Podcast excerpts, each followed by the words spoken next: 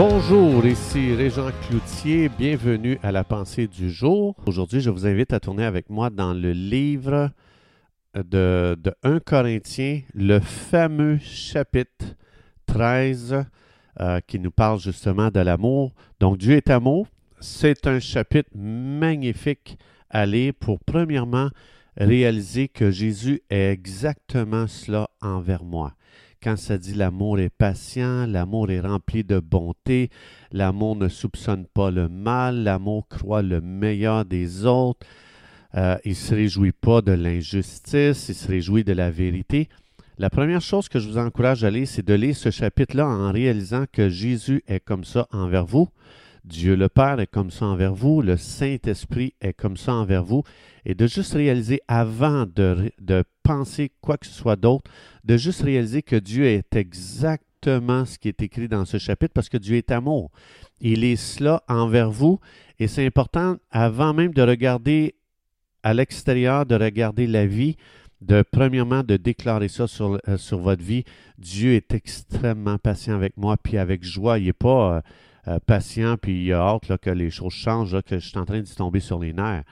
Non, il est patient, il est doux, il est bon, il est, il est plein de miséricorde et de grâce, et plein d'amour et de tendresse et de gentillesse envers moi. Donc, c'est important, premièrement, que l'on reçoive cet amour-là pour nous-mêmes avant même de regarder à l'extérieur pour commencer à penser, parce que des fois, on entend ce chapitre-là, puis on, peut mettre un fardeau. Écoute, c'est à la hauteur de Dieu, là, ce chapitre-là, 1 Corinthiens 13, concernant l'amour. Ça, c'est lui, Dieu est amour. Moi, je ne suis pas amour. Mais celui qui est amour vit en moi maintenant. 1 Jean 4, 4, celui qui vit en moi est plus grand que celui qui est dans le monde. Donc, euh, maintenant, ça va être un processus d'apprendre à relâcher celui qui aime à travers ma vie vers les autres. Mais c'est un processus. Et ici, dans 1 Corinthiens chapitre 13, verset 8, ça dit L'amour n'échoue jamais. Donc, l'Esprit de Dieu est en train de nous dire que si on veut vivre une vie sans échec, la clé, c'est de marcher dans l'amour. Il dit, si tu fais ça, jamais tu ne vas échouer. Pourquoi? Parce que l'amour n'échoue jamais. Donc, euh, on est intéressé, c'est intéressant, qu'est-ce que le Saint-Esprit a fait ici? Il a placé 1 Corinthiens 12, les dons spirituels. Il a placé 1 Corinthiens 14, les dons spirituels. Donc, le surnaturel, l'extraordinaire qui nous fascine, qui nous, qui nous, qui nous émerveille. Quand on voit quelqu'un fonctionner dans les dons spirituels, on est émerveillé. Moi, je connais des gens euh, que des fois, je suis là, je les regarde opérer dans les dons spirituels, je suis là, wow! Et la première chose que je fais, c'est je veux ça. Donc, parce que c'est impressionnant de voir qu'est-ce que Dieu nous a donné à nous, les enfants de Dieu. Mais euh, l'Esprit de Dieu nous explique, nous explique, que oui, Dieu, il veut nous couvrir de ses dons, il veut nous remplir de ses dons, ça lui fait plaisir. Euh, un petit peu plus loin, à la fin du chapitre 13, il dit les prophéties vont cesser, les langues vont cesser aussi, la connaissance va disparaître. Euh, donc, tous ces dons-là que Dieu donne sont bons, sont merveilleux, sont même nécessaires. Puis on doit les exercer. Ça dit qu'il faut exercer les dons, mais pas en dehors de l'amour. Sinon, le don devient irritant.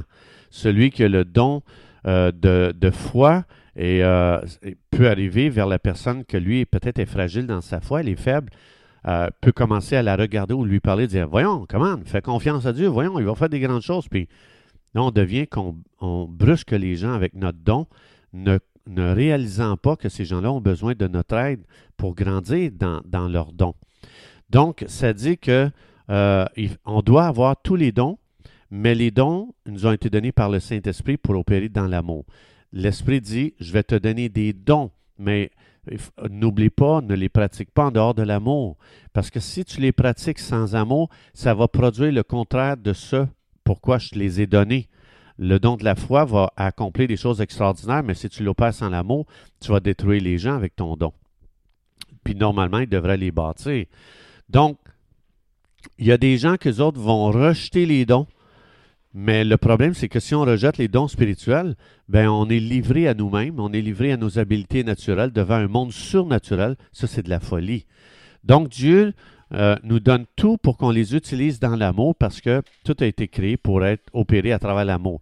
Mais en même temps, euh, je peux même, comme par exemple le temps, le temps que Dieu me donne aujourd'hui, les 24 heures qu'il me donne, je peux dépenser ces 24 heures-là à aimer ou à haïr.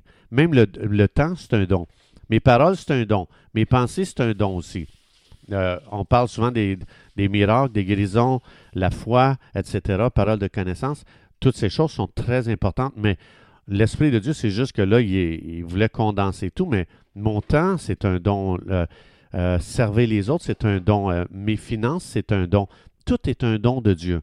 Et il dit que tes paroles, tes pensées, tes dons, je sais pas moi, ton temps, tes finances, tout doit baigner dans l'amour d'abord et avant tout. Donc, le projet de l'Esprit de Dieu aujourd'hui nous fait grandir dans l'amour. Ça ne veut pas dire que euh, j'offusquerai jamais les gens. Opérer dans l'amour, tu peux opérer pleinement dans l'amour aujourd'hui et de blesser plein, de gens autour de toi. Ça va être ça?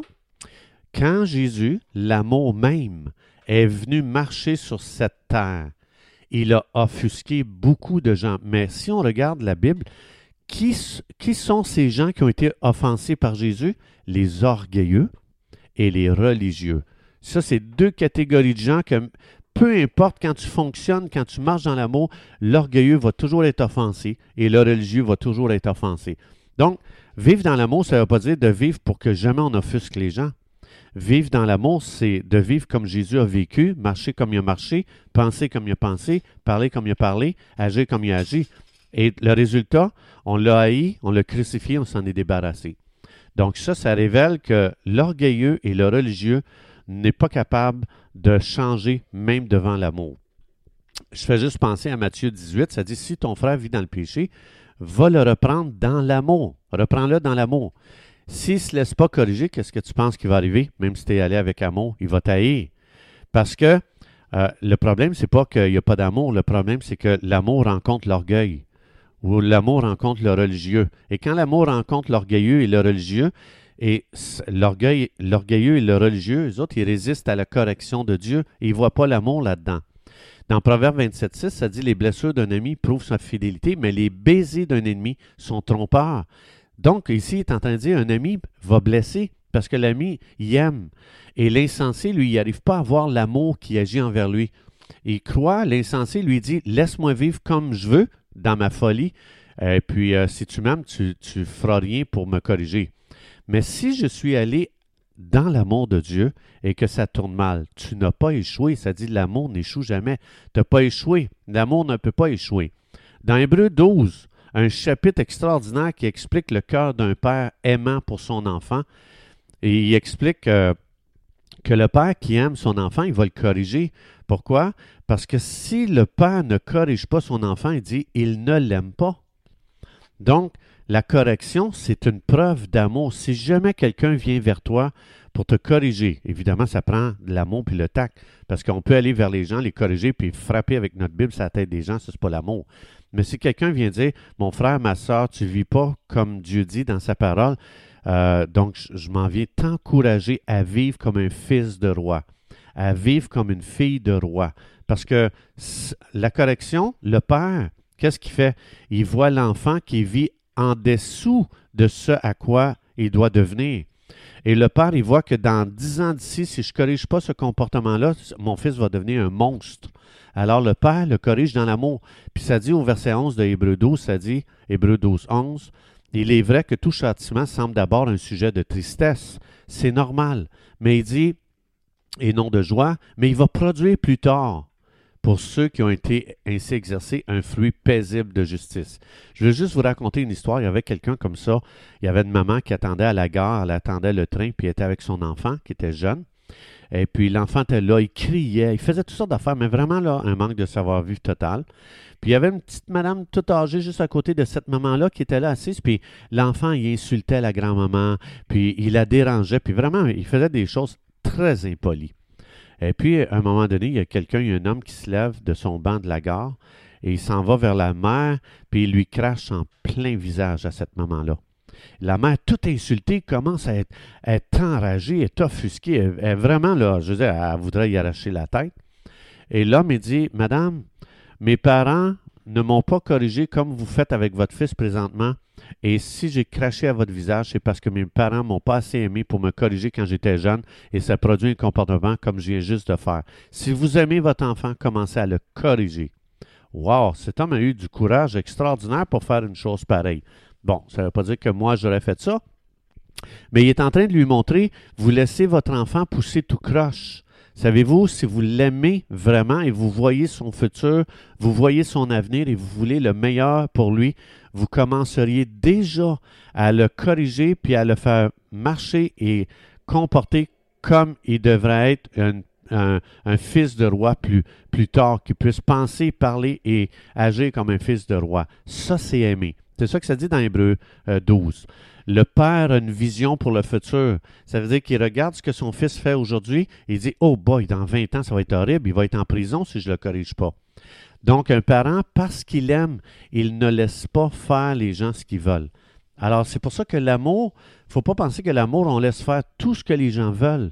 Non, l'amour nous, nous amène à penser le meilleur des gens. Et quand un père pense au meilleur pour son fils, il dit Oh boy, si je laisse aller ça, mon fils, il va avoir des problèmes avec les autorités, il va avoir des problèmes, il va se ramasser en prison. Je suis bien mieux de commencer à le corriger tout de suite. Il n'aimera pas ça, moi non plus, j'aime pas ça.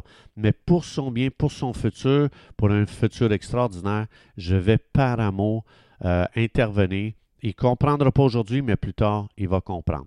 Chers amis, c'est tout le temps que nous avions. Je vous souhaite une belle journée. Que Dieu vous bénisse abondamment. Et Dieu voulant, on se retrouve demain.